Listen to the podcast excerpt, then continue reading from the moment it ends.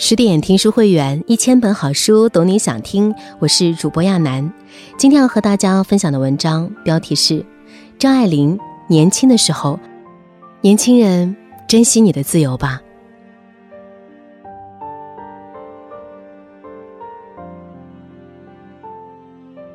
一九四四年，二十四岁的张爱玲出版小说集《传奇》，这是她为上海人写的香港传奇。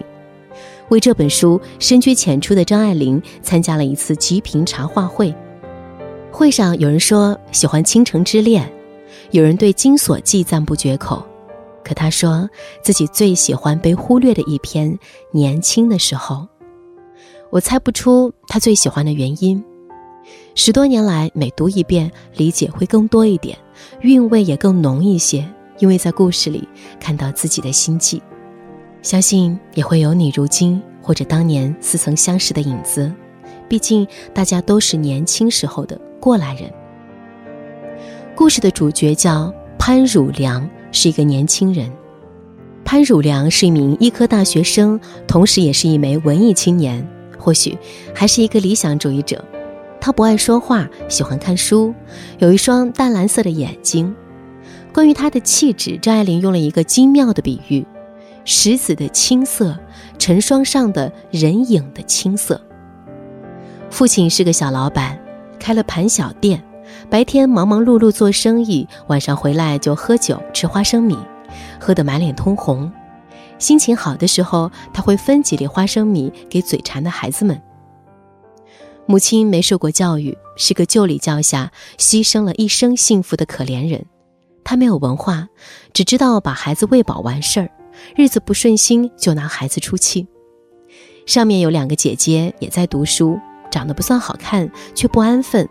下面还有弟弟妹妹，都是又脏又淘气的讨厌鬼。虽然父母双全，姊妹成群，其实潘汝良特别孤单。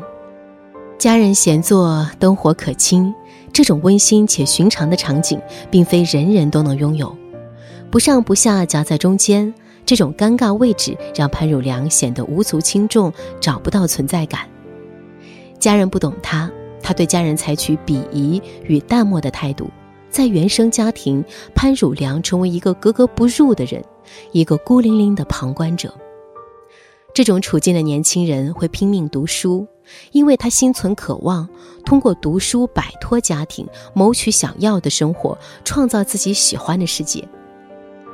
潘汝良是个好学生，他非常用功，立志读七年医科，毕业后就能获得一份体面工作，穿上洁净的白大褂，整天跟精致的医疗器械打交道。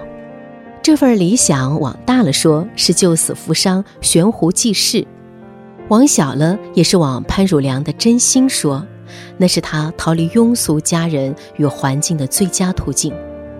他的那份心气，书上写的很明确。做医生的穿上了那件洁无纤尘的白外套，油炸花生下酒的父亲，听绍兴戏的母亲，庸脂酥粉的子子，全都无法近身了。胡兰成读过这篇小说后，觉得年轻时候的周作人好比书里的潘汝良，明朗健康，如同一朵白莲花。我们也可以反过来理解。潘汝良很像年轻时代的周作人，一个明达的人，追求理性的世界。存在、孤独、读书、理想，这不是所有年轻人的关键词吗？迷茫、求索、追逐、幻想，不也是青春时代的共同记忆吗？你看书时有没有小癖好？比如在书上圈圈画画，无意识的转笔，或者喝茶。潘汝良看书时喜欢画小人儿，像一个人脸的侧影，简单的一笔，他画了很多年。有一天，潘汝良和往常一样坐在学校休息室看书，只是无意一瞥，他看到一个女孩，她的侧脸竟与自己画了多年的侧影不谋而合。张爱玲曾对有人说：“缘是一种不可抗拒的力量，逃也逃不掉的。”她叫沁西亚，德国人，在洋行工作，兼职大学校长室的打字员，一个积极干练的女孩。她用笨拙的中文告诉潘汝良自己的一些个人情况，清清浅浅的言语，深深浓浓的吸引。潘汝良失眠了，他的身体辗转反侧，心思也在颠来倒去。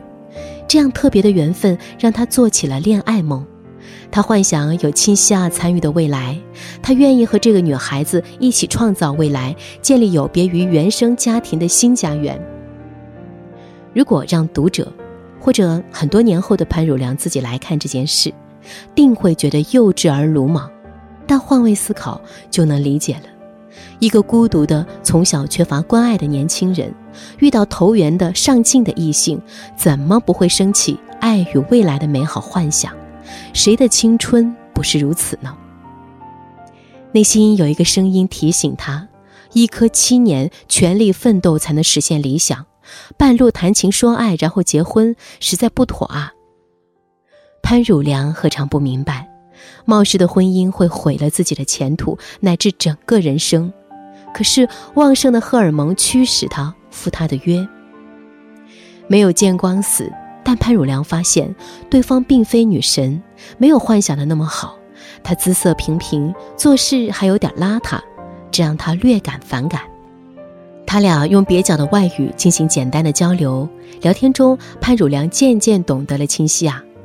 他生活在重组家庭，继父的薪水难以养活一家人，现实所逼，他的妹妹虽然还很小，已迫切的想嫁出去，而他自己同样如此。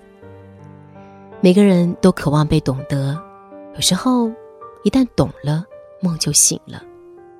书上写道，他知道他爱的不是清晰呀，他是为了恋爱而恋爱。年轻的时候正是做梦的季节，懵懵懂懂，朦朦胧胧，哪里能轻易看清自己的心？就像潘汝良，一边为前途的重要而冷静谋划自己的未来，一边被恋爱的兴奋所诱惑，生出求婚的念头。一个人如果不够清醒，想法就会游移不定。很多人的梦想因为意志不够简单而死在了半途。有一天，潘汝良同亲西亚告别后，乘电车回家，无意间看到路边电影广告牌上写着三个字：“自由魂”，简直像一记当头棒喝。他的思路顺着三个字展开，渐渐意识到自己还年轻，年轻人的天没有边际，还拥有自由，而自由才是最珍贵的东西。借助潘汝良的际遇，张爱玲写出她的深刻领悟。只有年轻人是自由的，年纪大了便一寸一寸陷入习惯的泥沼里，不结婚不生孩子，避免固定的生活也不中用。孤独的人有他们自己的泥沼。对于一时头脑发昏的潘汝良，这是醍醐灌顶的警告。自由魂三个字让潘汝良很快从恋爱梦中醒来。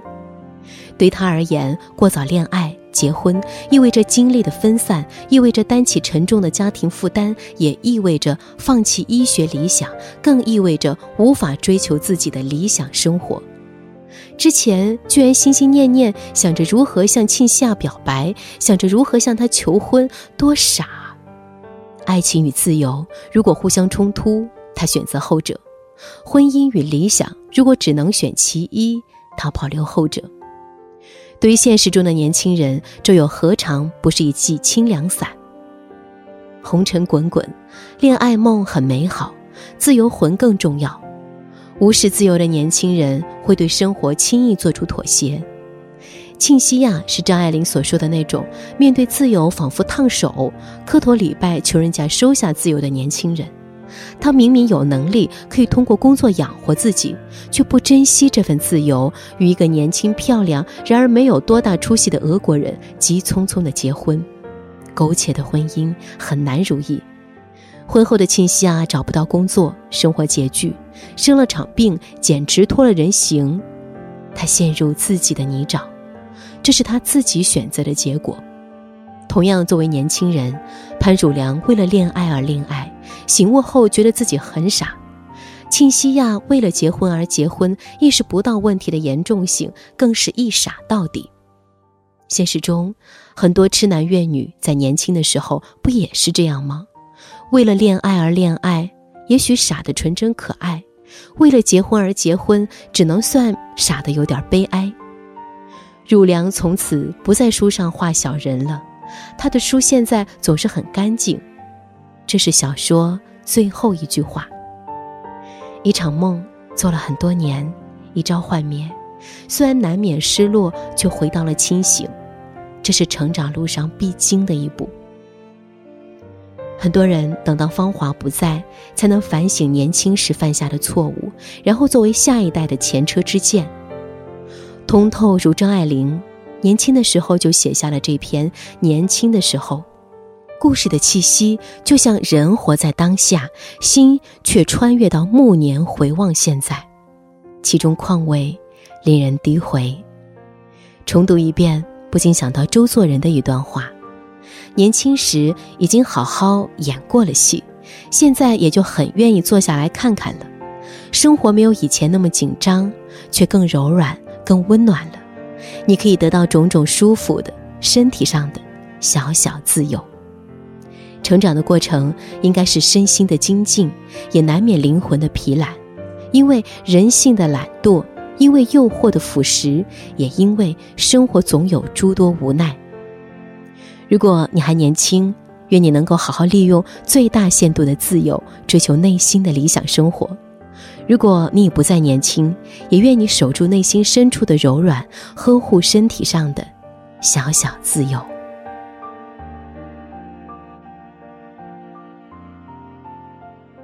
更多美文，请继续关注十点读书，也欢迎把我们推荐给你的朋友和家人，一起在阅读里成为更好的自己。我是亚楠，祝你晚安。